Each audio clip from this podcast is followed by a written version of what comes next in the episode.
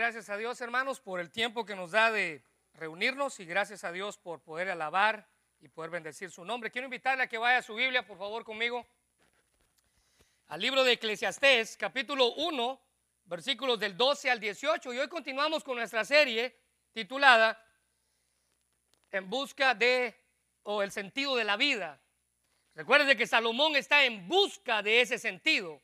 Él está cavilando y pensando y experimentando, como es el mensaje de esta mañana, dónde encontrar el sentido de la vida. Y hoy vamos a hablar acerca de, con toda la experiencia que él tenía con respecto a la sabiduría, él experimentó con la sabiduría para ver si por medio de ella él podía encontrar el sentido de la vida. Ahora, quiero nada más hacer una aclaración.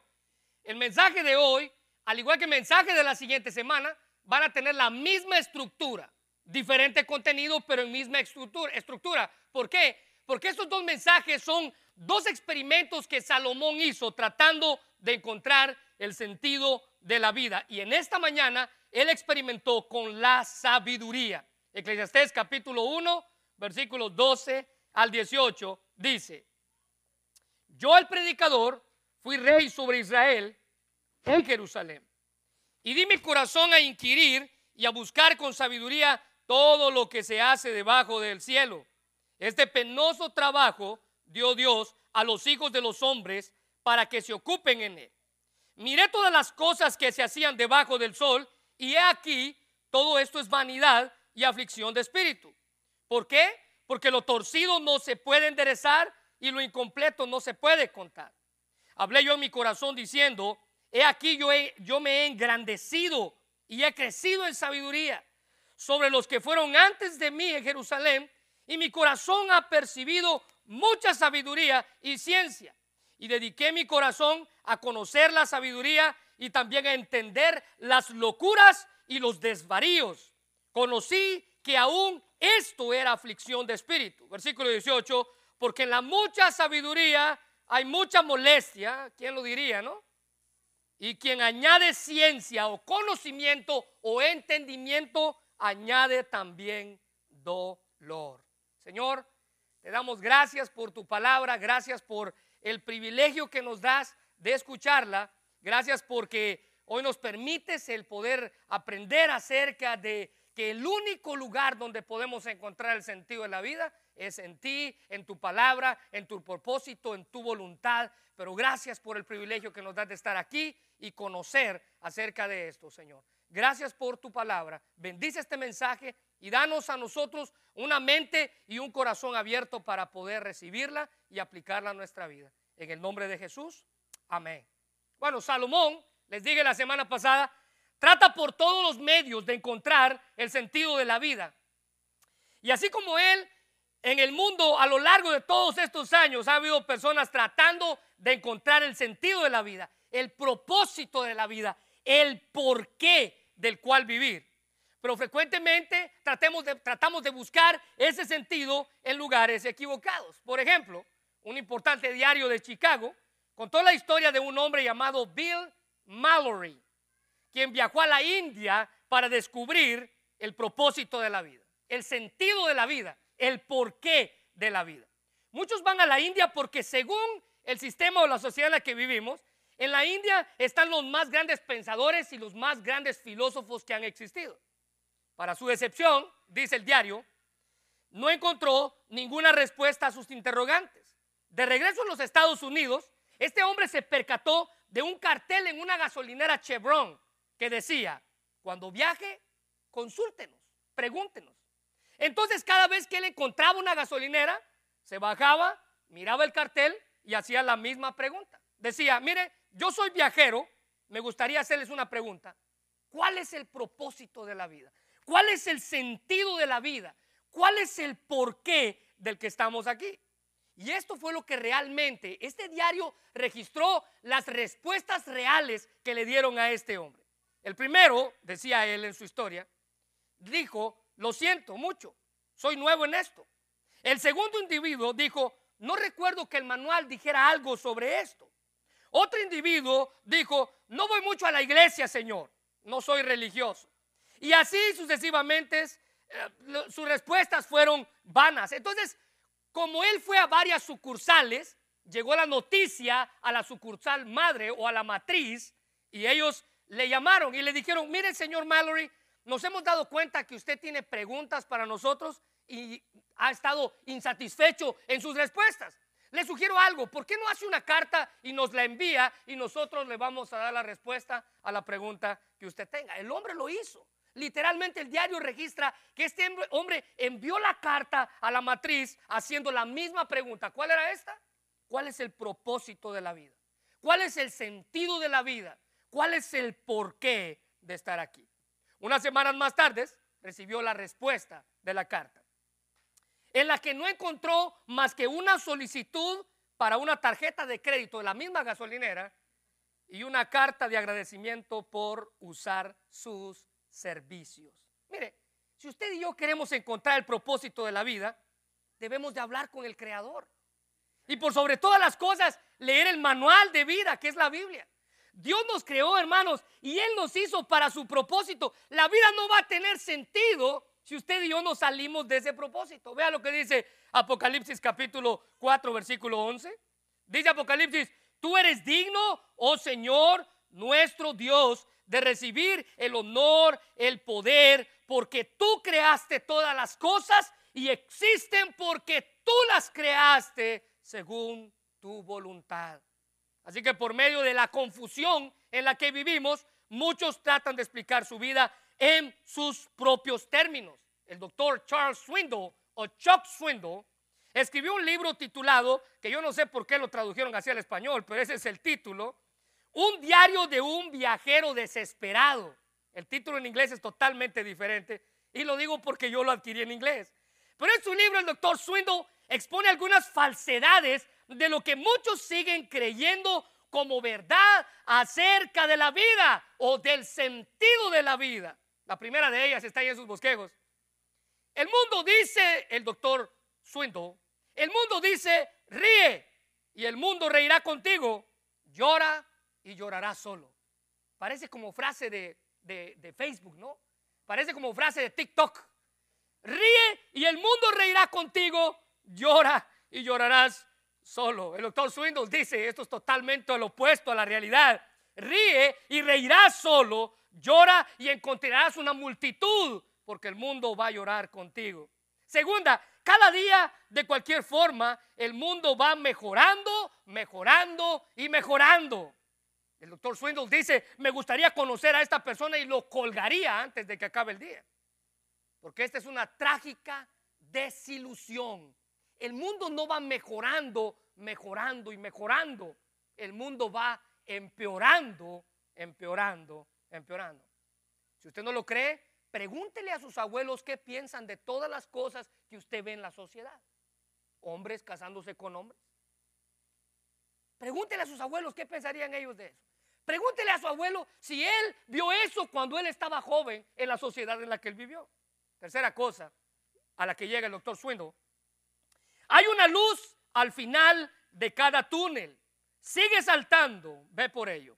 El doctor Swindle dice, cita a otra persona, una luz al final del camino es la luz del tren que viene a arrollarte a ti. ¿Por qué? Porque no hay sentido en el mundo para esta vida. Y Salomón, por medio de su experiencia, él comienza a describir lo que ocurrió cuando él experimentó tratando de encontrar la satisfacción que deseaba y de entender el sentido de la vida por medio de la sabiduría. Bueno, tres cosas que vamos a ver en esta mañana. En primer lugar, su búsqueda o la búsqueda que él emprendió. Él experimenta con la sabiduría tratando de encontrar el sentido de la vida. En primer lugar, la búsqueda que emprendió. Mira el versículo 12. Yo el predicador fui rey sobre Israel en Jerusalén. Y me di a, escucha bien estas dos palabras y quiero que las subraye, inquirir y buscar. Salomón se describe a sí mismo como rey como dándonos a entender que él tenía la capacidad de disfrutar cuanto pudo, de probar todo lo que quiso y cuanto deseó su corazón. Siendo rey, él podía hacer lo que quería, de la manera en la que quería. Y de ahí la afirmación de declararse como rey. Recuerde que Salomón fue uno de los reyes más ricos de la historia. Un hombre con poder y autoridad. La semana pasada veíamos que él tuvo poder, riquezas, honor, reputación, un harén de mil mujeres y el favor de Dios. Pero por sobre todas las cosas, dice Salomón, yo fui reconocido como el hombre más sabio sobre la tierra. Primera Reyes capítulo 3 versículos 12 y 13. Te concederé lo que me has pedido, la petición que Dios, que Salomón hizo a Dios. Te daré un corazón sabio y comprensivo como nadie nunca ha tenido jamás. Nadie como él en la historia de la humanidad. Versículo 13.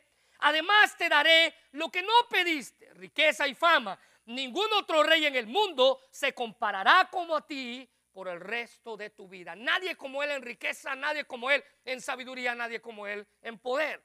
Un hombre conocido en la historia. Y no bastó mucho tiempo después de esta petición que él hizo a Dios, que en Primera de Reyes capítulo 3 versículo 28 encontramos la afirmación del escritor y todo lo que Israel oyó, aquel juicio que había dado el rey y temieron al rey porque vieron que había en él sabiduría de Dios para juzgar. Un hombre sabio para juzgar. Pero no solamente era sabio, sino que también era un hombre lleno de conocimiento y de entendimiento. Y esa es, el entendimiento es la facultad humana de comprender o comparar, juzgar las cosas o inducir y deducir otras de las que ya se conocen. Este hombre dice la Biblia que era un investigador. Primera de Reyes capítulo 4 versículo 33. Salomón también entendía la naturaleza Enseñaba sobre las plantas, de los cedros hasta el alto Líbano, hasta las enredaderas. También enseñaba acerca de los animales grandes, aves, bichos de toda clase. Era un hombre conocido en sabiduría, en entendimiento. Así que el rey puso su sabiduría y su entendimiento para tratar de encontrar lo que ha estado buscando. ¿Cuál es esto? El propósito de la vida, el sentido de la vida. Si hay alguno, dice él, el sentido de la vida, yo quiero conocerlo. Él quería descubrir si había algo que pudiera satisfacerlo permanentemente. Ya lo había experimentado todo. ¿Se recuerda la semana pasada? Ya disfruté todo, ya hice todo y no encontré nada. No había encontrado nada. Entonces, sintiéndose experimentado en la materia, el hombre más sabio de la tierra, quiso por medio de la sabiduría, el conocimiento y el entendimiento que poseía, averiguar del porqué de la existencia. Versículo 13. Di mi corazón a inquirir y a buscar con sabiduría todo lo que se hace debajo del cielo. Di mi corazón. Literalmente me dediqué, me entregué de lleno. Y sin duda alguna Salomón tenía muchas ganas de encontrar el verdadero sentido de la vida. El versículo 17, vea conmigo por favor, dice, y dediqué mi corazón a conocer la sabiduría. Literalmente, la nueva traducción viviente dice, así que me dispuse a aprender de todo. La traducción del lenguaje actual dice, dedicado por completo a tratar de comprender lo que es la sabiduría. La palabra de, Dios para todos dice, entonces me dediqué a investigar la sabiduría y el entendimiento. Este hombre verdaderamente tenía ganas de entender lo que estaba buscando. Su búsqueda se centró en la sabiduría y el entendimiento. Y como por medio de estas cosas, de estas dos cosas, podía encontrar el verdadero sentido de la vida. El rey emprendió su búsqueda y se dedicó a buscar e investigar o explorar. Y estas dos palabras describen que esta fue la misión primordial de su vida. La, la misión primordial del predicador era buscar e investigar el sentido de la vida. Su búsqueda se enfocó en investigar la raíz del asunto.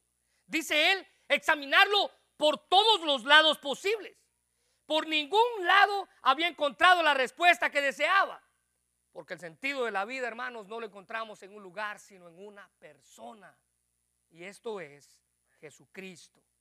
Fuera de Él usted no puede encontrar nada. Al parecer, el sentido de la vida, dice Salomón, proviene de Dios. Versículo 13. Di mi corazón a inquirir, a buscar la sabiduría con todo lo que se hace debajo del cielo. Ahora vea esta frase. Este penoso trabajo dio Dios a los hijos de los hombres para que se ocupen de él. Salomón estaba confundido diciendo, mira, yo he tratado la sabiduría y me he dado cuenta que no puedo encontrar respuesta en ella. Pero el ser humano, en lugar de acercarse a Dios, constantemente se va alejando más de Él. Fue Él, hermanos, quien nos construyó dentro de nosotros el deseo y la necesidad de aquello de que da significado, de aquello que da satisfacción a la vida, o como lo decía el gran escritor Agustín de Hipona, en el corazón del hombre hay un, hay un hueco con forma de Dios que solo Él puede llenar. Agustín de Hipona dice, dentro del corazón del hombre hay un agujero que tiene la forma de Dios y solamente Dios lo puede llenar. Así que con un sentido de pesimismo, fatalismo, el predicador dice en el versículo 13, este penoso trabajo dio Dios a los hombres. Fatalista, ¿no? Pesimista. El hombre estaba amargado probablemente. La versión Dios habla hoy, hay dos versiones ahí para entender un poco más esa frase. Dios habla hoy, dice, vaya carga pesada que ha puesto Dios sobre los hombres para humillarlos con ella. Pesimismo, póngale ahí. Fatalismo. La traducción del lenguaje actual dice, esta es la tarea que Dios nos dejó y es una tarea muy pesada. Bueno, hermanos, déjenme aclarar algo. No es que Él se agrade de nuestra tarea pesada. No es que Dios se ría cuando nos ve a nosotros dando vueltas como, como hormiguitas tratando de encontrar el sentido de la vida. No, no, hermano, no es así. Sino que fuera de Él, dice Salomón, no hay forma alguna de encontrar el sentido a la vida. Pablo lo experimentó. Al ver todos sus logros, al ver todo lo que él había alcanzado, al ver todos los títulos que él tenía, a ver quién era él, llegó a la conclusión en Filipenses 3, 7 al 8. Antes creía, dice él, que todas estas cosas eran valiosas, pero ahora considero que no tienen ningún valor. Punto. ¿Debido a qué? ¿O por qué? Debido a lo que Cristo ha hecho. ¿Se da cuenta? No hay valor fuera de Él. No hay mérito fuera de Él. Debido a lo que Cristo ha hecho. Versículo 8. Así es, dice Pablo, todo lo demás no vale nada cuando se le compara con el infinito valor de conocer a Cristo Jesús mi Señor. Por amor a Él he desechado todo lo demás y lo considero basura a fin de ganar a Cristo. Pablo experimentó eso. Y Salomón dice, Estoy en una búsqueda, en la búsqueda del sentido de la vida. Ahora vean número dos. De antemano le digo que su búsqueda fue infructuosa, porque la número dos tiene que ver con la frustración que experimentó. La búsqueda que emprendió, la frustración que experimentó. Mira el versículo 14. Su búsqueda fue infructuosa. Versículo 14. Miré todas las cosas que habían debajo del sol y he aquí todo esto es vanidad y aflicción de espíritu. Lo torcido no se puede enderezar y lo incompleto no se puede contarse. Versículo 16. Hablé yo en mi corazón diciendo, he aquí yo me he engrandecido, tengo sabiduría más que todos mis antepasados. Se frustró porque no encontró por medio de la sabiduría, el conocimiento, el sentido de la vida. Por el contrario, dice Salomón, terminó más confundido y frustrado porque buscó en el lugar equivocado, invirtiendo su tiempo, sus recursos y su esfuerzo en una búsqueda sin sentido. Su frustración es una búsqueda sin sentido, dándose cuenta que todo en la vida es un trabajo inútil, una búsqueda que no lo llevará a ningún lado. Es como tratar de dar vueltas en el mismo lugar y no llegar a ningún lado. Así sin sentido es tratar de buscarle el sentido a la vida. en las cosas de esta vida. Déjenme repetir eso. Así de sin sentido es tratar de buscar el sentido de la vida en las cosas de esta vida. Mire el versículo 15. Lo torcido, dice, no se puede enderezar y lo incompleto no puede contarse. El doctor MacArthur dice, sin necesariamente ninguna aplicación moral, estas palabras miden la sabiduría como la capacidad de resolver las cuestiones de la vida. A pesar de los mayores esfuerzos del hombre, habrá cosas torcidas que quedarán sin rectificar. Lo torcido no se puede enderezar. Este es posible que sea un refrán popular en los tiempos de Salomón y que se refiera literalmente a la perplejidad, a la confusión final que tenemos por todas las preguntas acerca de la vida que nunca vamos a poder contestar en este mundo.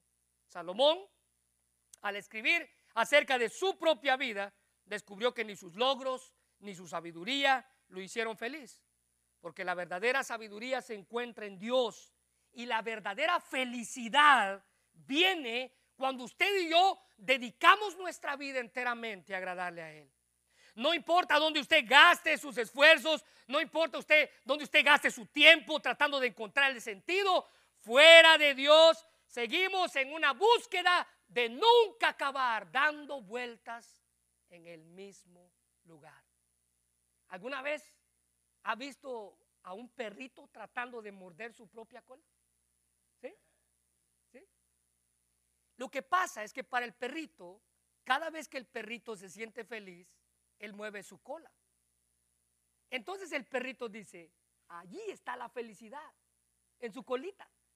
Y cuando él la menea, él comienza a dar vueltas tratando de morderla porque quiere por todos los medios tratar de alcanzar la felicidad. Proverbios capítulo 1, versículo 7 dice que el principio de la sabiduría es cuando usted y yo comenzamos a respetar y a honrar a Dios. Job llegó a la misma conclusión. Capítulo 28, versículo 28 dice, he aquí el temor del Señor es la sabiduría. Apartarse del mal, la inteligencia. El salmista llegó a la misma conclusión. Salmo 111, 10. El temor del Señor es la base de la verdadera sabiduría. Todos los que obedecen sus mandamientos crecerán en sabiduría. Alábenlo para siempre. Proverbios 9:10 dice, el temor de Jehová es el principio de la sabiduría y el conocimiento del Santísimo es la inteligencia. Ahora déjenme darle dos versículos acerca de la felicidad. Proverbios 3:13 dice, feliz el que haya la sabiduría, el que obtiene la inteligencia. Proverbios 16:20 dice, al que administra bien, bien le va. Feliz aquel que confía en el Señor. Literalmente, hermanos, fuera de Él, nunca vamos a encontrar el verdadero sentido de nuestra vida. Note que la frustración viene de un hombre que tenía experiencia en la materia, siendo sabio, disfrutando de plena felicidad, todo lo que él quería, dinero, todo. Él mismo da testimonio de dicha sabiduría y de dicha felicidad. Versículo 16. Yo dije en mi corazón, he aquí yo me he engrandecido, he crecido en sabiduría sobre todos los que fueron antes de mí en Jerusalén, y mi corazón ha percibido mucha sabiduría y mucha ciencia, que literalmente quiere decir inteligencia. F.B. Mayer dice, ¿vale la pena vivir la vida? La era actual está llena de inquietudes y cansancio, de guerra y contiendas, de anhelos y deseos insatisfechos. El error, dice F. Mayer, es que los hombres buscan resolver el misterio de la vida y encontrar su felicidad. Subraya esto, por favor.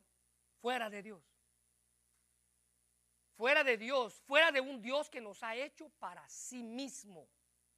Fuera de un Dios que nos hizo para disfrutar la felicidad en Él. El enfoque de las palabras de Salomón van para cualquiera que busca las respuestas debajo del sol, aparte de la perspectiva eterna. Mira hacia adentro en busca de la sabiduría, la felicidad y las respuestas y en lugar de buscar al Dios que gobierna la eternidad, él ve a su alrededor tratando de ver qué hay a su alrededor. Pero en busca, eh, pero la búsqueda eh, repetida e insatisfecha de la sabiduría, dice Salomón, no le trajo ningún resultado, más bien frustración a la vida del predicador. La solución no fue pensar más ni buscar mejor. Él se dio cuenta que no importaba cuánto esfuerzo pudiera invertir, la conclusión era la misma. Siempre iba a terminar igual, frustrado por el vacío que existe en todos los que podemos experimentar en nuestra vida. Un ejemplo claro de esa frustración, no importa cuánto usted haga, o podremos, no, no importa cuánto usted haga, es un ejemplo claro de la frustración que encontramos en, en, la falta de sentido de la vida. No importa lo que usted haga y cuánto usted se esmere, escuche bien, usted nunca va a poder detener el proceso de envejecimiento. Y esto es algo que a lo largo de la historia la gente ha tratado de parar. Hoy en día usted encuentra más cremas, más tratamientos, más tintes, más cirugías, más etcétera, etcétera, etcétera. ¿Por qué? Todos queremos parar el proceso de envejecimiento.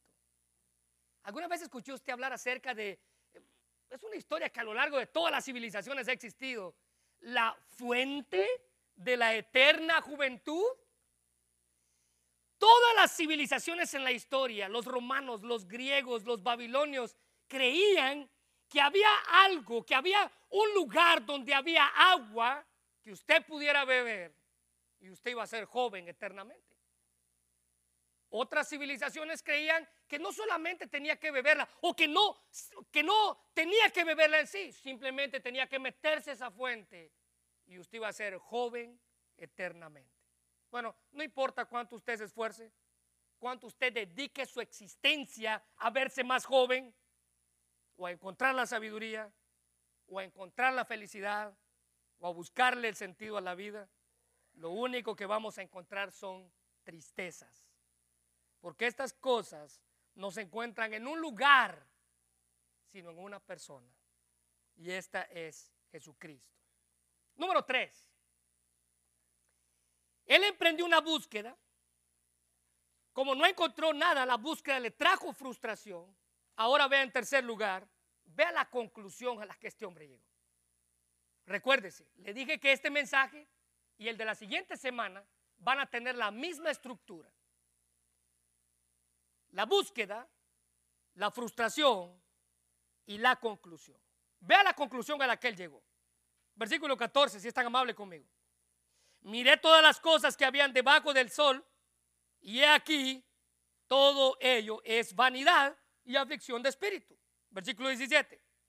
Dediqué mi corazón a conocer la sabiduría y también a entender las locuras y los desvaríos. Conocí que aún esto es aflicción de espíritu. Versículo 18. Porque en la mucha sabiduría hay mucha molestia. Y quien añade ciencia, añade dolor. Después de su búsqueda, hermanos, incansable, usando la sabiduría como medio para obtener un resultado y así encontrarle el sentido de la vida, luego de enfrentarse al fracaso, de darse cuenta de que nada, nada pudo sacarle de provecho, sentirse frustrado de haber desperdiciado gran parte de su vida, Salomón llegó a la conclusión con la que comenzó la semana pasada. Versículo 14, vanidad de vanidades, todo es vanidad. ¿Se recuerda? ¿Se recuerda de la palabra vanidad en el hebreo? La palabra vanidad en el hebreo viene de la palabra que significa brevedad, falta de fiabilidad, fragilidad, futilidad, sin sentido ni propósito. Pero también tiene que ver, les decía la semana pasada, con el aliento, con suspiro, con soplo, con algo que es efímero, algo que va, que es vano, que es pasajero. Pero ahora el predicador o el cogeleta agrega otra palabra que yo quiero que usted subraye ahí en su Biblia. En el versículo 14. Vanidad y aflicción. En el hebreo esta palabra describe al acto de aspirar, aspirar el viento Es decir, correr tras el viento, tratando de alcanzarlo, tratando de atrapar al viento. Así de efímero veía Salomón sus esfuerzos por tratar de encontrarle el sentido a la vida por medio de la sabiduría. ¿Alguna vez ha tratado usted de, agarrar el viento? ¿Alguna vez ha soplado y usted ha tratado de, de agarrar algo ahí?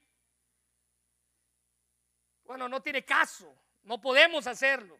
Así se sentía Salomón tratando de encontrar el propósito de la vida. Una investigación, dice él, sin sentido. En lugar de buscar sus respuestas en Dios, llegó a la conclusión que la misma experiencia que él estaba viviendo era vacía. Usted, hermano, nosotros podemos caer en el mismo error, buscando todo en el mundo, tratando de ganarlo todo y al final de todo dándonos cuenta que no llegamos a ningún lugar. ¿Por qué? Porque anduvimos en la vida persiguiendo el viento y tratando de atraparlo por nuestros propios esfuerzos y fueron inútiles. Un comentarista de apellido Kittner dijo, con su habilidad y franqueza devastadora, Cogelet, que es el predicador, se apresura a contarnos lo peor. La búsqueda ha llegado a nada. Invirtió todo se esforzó por todo y llegó a la conclusión, nada. Terminó así como empezó, más confundido, con más preguntas que respuestas, porque el verdadero sentido no se encuentra en un lugar, sino en una persona. Esto es Jesucristo. Mire el versículo 17, por favor, en sus bosquejos, de la traducción, de la nueva traducción viviente. Así que me dispuse a emprender o a aprender de todo desde la sabiduría hasta la locura y la insensatez. Pero descubrí por experiencia que procurar esas cosas es como perseguir el viento. Y es por medio de esa expresión que nos advierte para que no cometamos el mismo error. ¿Cuál error? Gastar toda nuestra vida tratando de entender fuera de Dios lo que solo en Dios podemos encontrar. Versículo 18 dice, porque a la mucha sabiduría hay mucha molestia y quien añade ciencia añade dolor. Literalmente la traducción Dios habla hoy dice, a mayor sabiduría, mayores molestias, cuanto más se sabe, más se sufre. Qué terrible manera, qué terrible manera de pensar acerca de la sabiduría como valor supremo solo ha traído dolor al predicador, dice él. Así que la sabiduría y el conocimiento son también algo vacíos. El doctor MacArthur dice, el resultado previsto de la sabiduría es el éxito. El éxito a su vez debería traer felicidad, pero Salomón concluyó que no había garantías.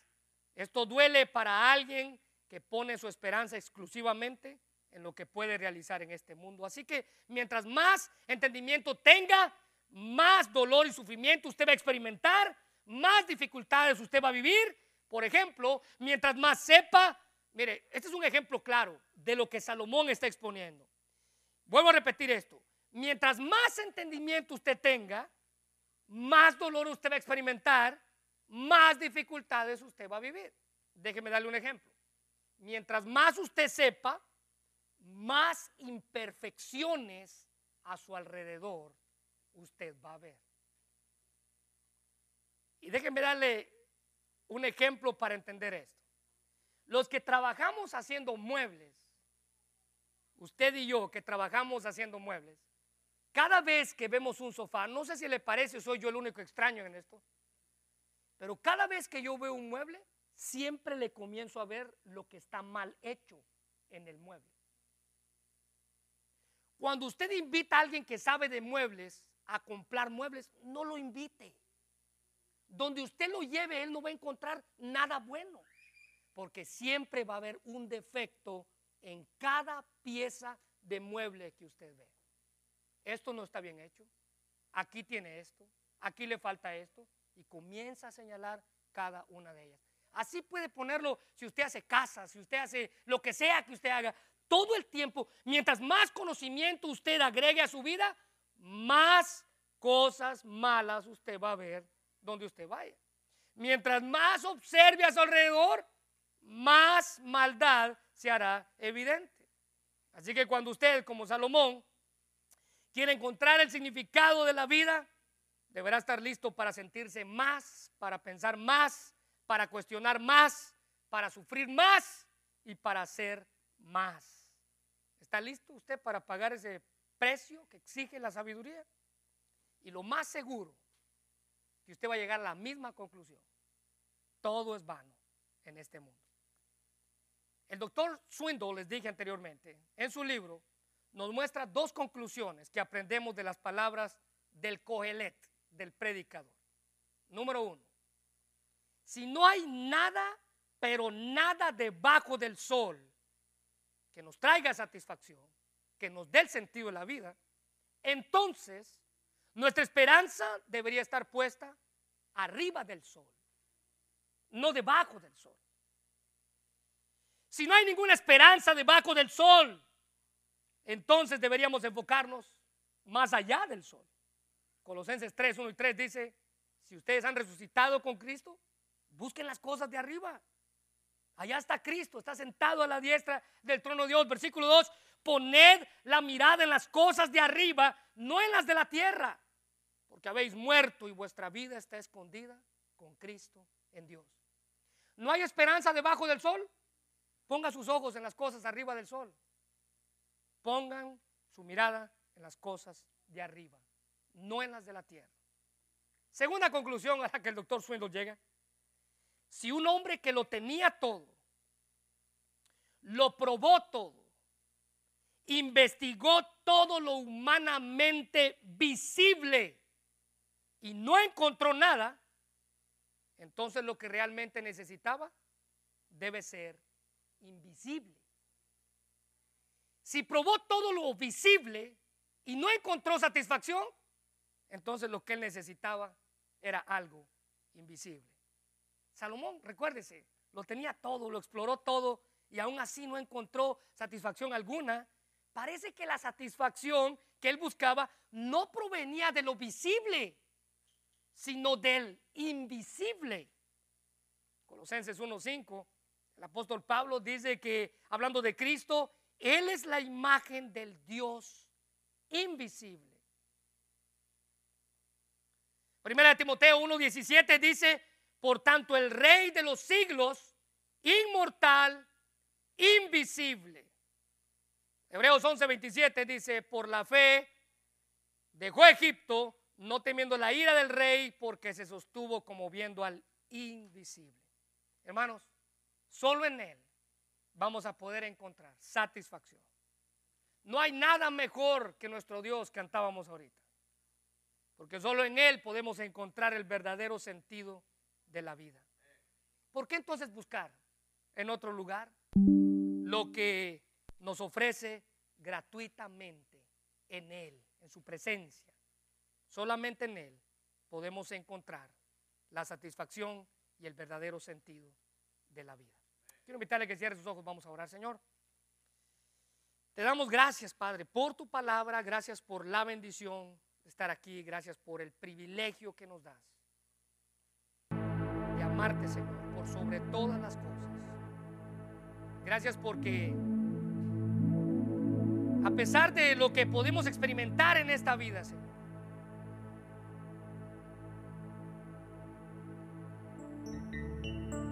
Todas las respuestas a nuestras preguntas las encontramos en ti.